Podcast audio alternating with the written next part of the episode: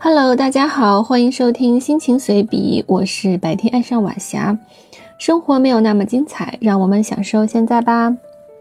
今天是二零二三年八月五日，今天我们聊的话题是麦克斯韦妖。麦克斯韦妖与热力学第二定律密不可分。如果要了解该药的前世今生，我们就需要了解热力学体系的建立过程。在这个过程中，将出现热力学第一定律——永动机；热力学第二定律又称熵增定律；热寂论、麦克斯韦妖、波尔兹曼熵、薛定谔的生物体以负熵为食等。最终，问题将上升到哲学层面的灵魂拷问：我们该做些什么？我们又能做些什么呢？全文将分为六个小节。第一，什么是熵？熵呢？左边是火，右边是商人的商。熵的物理意义是体系混乱程度的度量。世界是趋于无序化的，最终会变得越来越混乱。因为熵增的存在，最终都会走向寂灭，犹如《三体》的终章“死神永生”一样。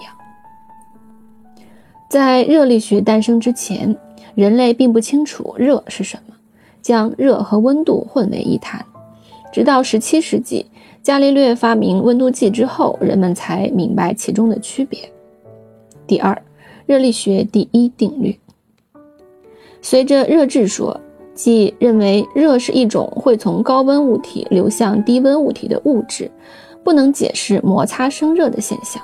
到了19世纪，德国迈尔医生和英国的物理学家焦耳逐渐提出了、发展热热力学的第一定律，即能量转化与守恒原理。永动机承载着人类对能量的需求。达芬奇设计了永动机的方案，但是实验以失败告终，并得出结论：永动机是不可能实现的。第三，热力学第二定律。一八五零年，在热力学第一定律与卡诺定理的基础上，克劳修斯提出了热力学第二定律。认为热量总是从高温物体传到低温物体，不可能做相反的传递而不引起系统其他变化。一八五一年，英国勋爵开尔文从热功转化角度出发，提出物质不可能从单一热源吸取热量，使之完全变为有用的功而不产生其他影响。自此，名垂寰宇的热力学第二定律诞生。一九零六年，能斯特提出热力学第三定律，人们认识到现实中只能无限地趋近于绝对零度，而不可能达到。但是，最使人类心灰意冷的还是热力学第二定律，即熵增定律，因为它可以延展到社会学、宇宙学。一八六一年，克劳修斯提出了传说中的热寂论，在科学界引起轩然大波。因为一旦热寂论被证实，人类千百年的奋斗和拼搏就像一场徒劳无功的笑话。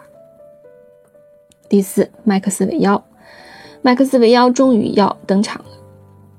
一八七一年，麦克斯韦意识到自然界存在着与对抗熵增的能量控制机制，他假想了一个存在物——麦克斯韦妖，此妖拥有极高的智能。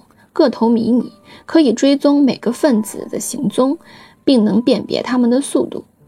在假想的实验中，麦克斯韦妖负责看守绝热容器中的暗门，使快分子从 A 到 B，慢分子从 B 到 A。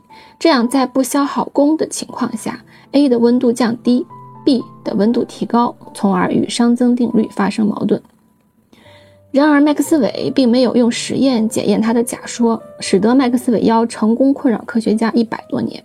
直到二十世纪五十年代，信息论在热力学中应用之后，计算机科学家兰道尔原理说明了擦除信息是需要消耗能量的。于是，被寄予着人类救世主情怀的麦克斯韦妖被判定寿终正寝。麦克斯韦想在微观层面找到对抗熵增的方法，波尔兹曼用统计学解释了在微观上什么是熵。孤立系统的熵不会自发减少的原因是熵高的状态出现的概率大。波尔兹曼用概率统计将宏观与微观统一了起来，但令人悲伤的是，并没有得到当时科学界的认可。一九零六年，波尔兹曼结束了自己的生命，在墓碑上只留下了那个公式。第五，生命以负熵为食。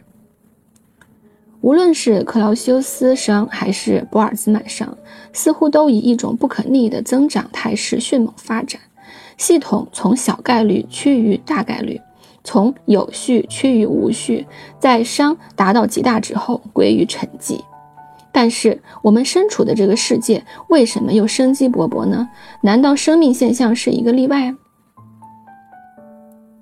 薛定谔在《生命是什么》一书中石破天惊地提出了一个观点：生物体以负熵为食。从有机生命系统来看，所有生命的终点就是死亡，每个人熵的最大化状态便是死亡。因而，人只有一直保持不稳定的状态，才能对抗熵增。人通过周围环境汲取秩序，从低级的吃喝、新陈代谢到高级的增强技能。都是人为的吸引一串负熵去抵消生活中产生的熵增。从这个角度看，人类生存的根本以负熵为食。第六，写在最后。好了，今天为了引出麦克斯韦妖，讲了太多的前世今生，人类探索的脚步从未停止，即使在依稀的看清了宇宙的真面目之后，生而为人，纵然微小如尘埃，也要求得。自我的生命意义，纵然仅有数十年的光阴，也要为这混乱的宇宙建立秩序。感谢公式之美精彩绝伦的论述，让我们下期薛定谔的猫再见吧。心情随笔是一档内容丰富、轻松治愈的播客节目，涉及生活随想、读书感悟、音乐分享、电影感触、小杂文等。音频将同步更新在喜马拉雅、网易云音乐、蜻蜓 FM。懒人听书以及苹果播客 Podcast，欢迎收听和留言。更多图文资料，请关注新浪微博“白天爱上晚霞”获取。